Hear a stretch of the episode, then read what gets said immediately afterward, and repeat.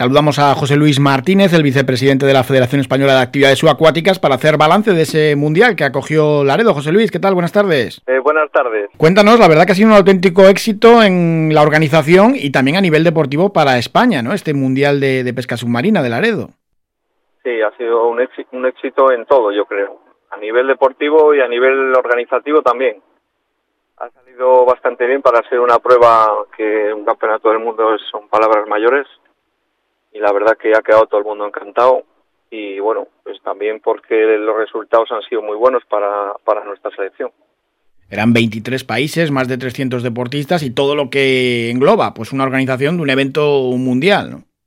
Eso es muy complicado, muy complicado organizar y la verdad que ha salido todo bastante bien, bueno, pues quitando que son 100 participantes y a la hora de entregar el pescado pues se monta un poco de follón porque todos quieren entregarlo los primeros y bueno, hay que montar, hay que hacer una fila para que lo entreguen y bueno, siempre está el típico que se quiere que se quiere adelantar y hay que hay que andar poniendo orden, pero bueno, bien, la verdad que bien.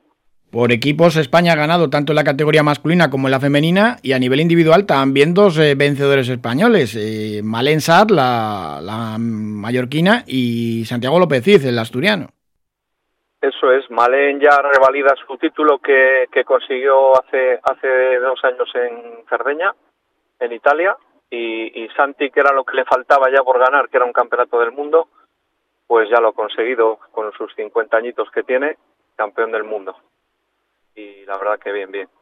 Que nadie piense que es que había solo españoles, ni mucho menos. Eh, el podio en categoría masculina completado por, por dos italianos y en la categoría femenina una participante de Nueva Zelanda y, otra de, de, Tahití.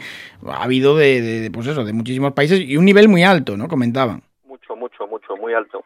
Muy alto. Han pescado muy bien todos, tahitianos, italianos, franceses.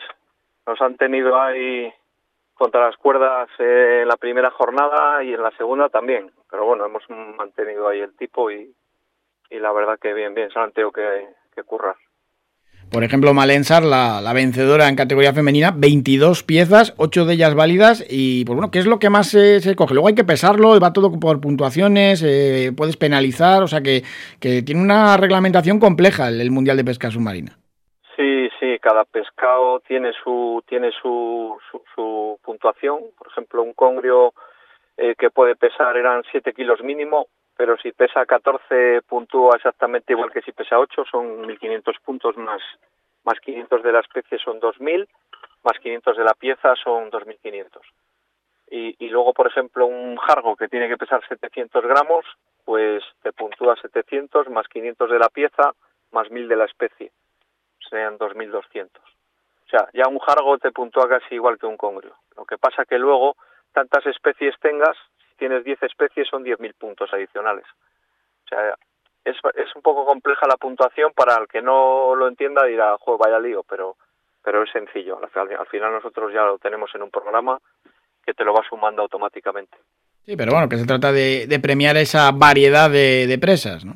Eso es lo que te digo. Si contra más especies distintas tengas, tienes bastante más ventaja. ¿Y el Laredo, qué tal? ¿Había abundancia de peces o no? Bueno, estaba justito, el mar estaba demasiado bueno, muchas embarcaciones, cuando, cuando hay tanta embarcación y tanto ruido, el pescado se esconde, eh, se mueve más, es complicado, es complicado. Y luego los participantes, pues bueno, tienen también sus, sus zonas asignadas, su tiempo, eh, eh, es complejo, ¿no? pescar tanto en tan poco tiempo la zona asignada no tiene, ellos tienen una zona para todos, pueden pescar donde, donde quieran, dentro de las coordenadas que se les da, ellos pueden ir y venir, pueden pescar, puede pescar uno, salirse de ahí y entrar otro, o sea, es, y luego tienen sus cinco horas para pescar. ¿Y luego qué se hace con, con todo ese pescado? Todo el pescado se lo ha llevado Caritas, se lo hemos donado a, a Caritas, que ya estaban allí, según se iba pesando, estaba la responsable de Caritas allí al lado de las cajas del pescado, teníamos gente ya que estaba con el tema del pesaje y del pescado, un, club de la Apnea Loredo, concretamente, y, ellos se encargaban de ir sacando las cajas, echándolo hielo, y luego ya venía la, lonja de allí de Laredo, lo, se lo ha llevado para meterlo a las cámaras, y me imagino que ya esta semana habrán empezado a repartir caritas el pescado. Bueno, pues mira, eso está realmente bien. ¿Hubo representación cántabra en el Mundial o no? Sí, estuvo Ángel Cruz, que quedó cuarto.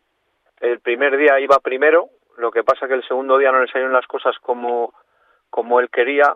Eh, una vez que la decisión, los campeonatos son así, yo también he competido y tienes puedes tenerlo muy controlado, muy muy bien reconocida la zona, saber dónde están los congrios, sabes dónde están las, las alpas, dónde están los cargos y luego el día de la competición no te sale absolutamente nada. Igual la primera decisión que tomas, si te equivocas, luego vas a remolque. Porque luego ya te han mirado todo, ¿sabes?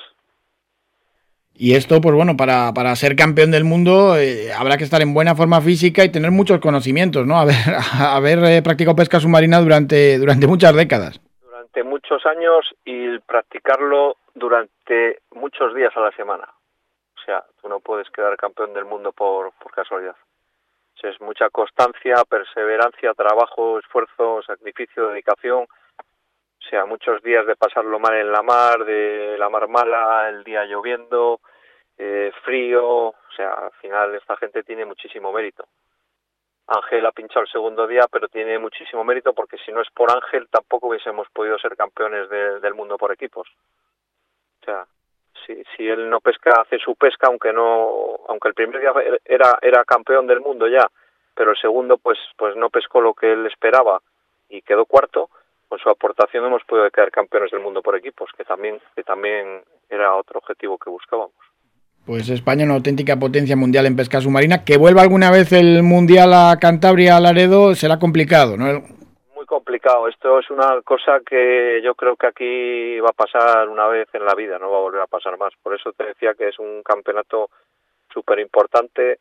Bueno, es una, un deporte que es una modalidad que tampoco la gente conoce mucho, pues bueno, siempre le damos más, más bomba al fútbol y a, y a todas estas baloncesto, tenis, eh, pero eh, yo creo que un campeonato del mundo es un campeonato del mundo, da igual para qué deporte. Quería también agradecer a toda la organización, Federación Cántabra de Actividades Subacuáticas, clubes como el Apnea Loredo que han aportado su, su granito de arena en el pesaje y, y, bueno, pues todos los que han estado allí ayudando para que todo esto fuese posible.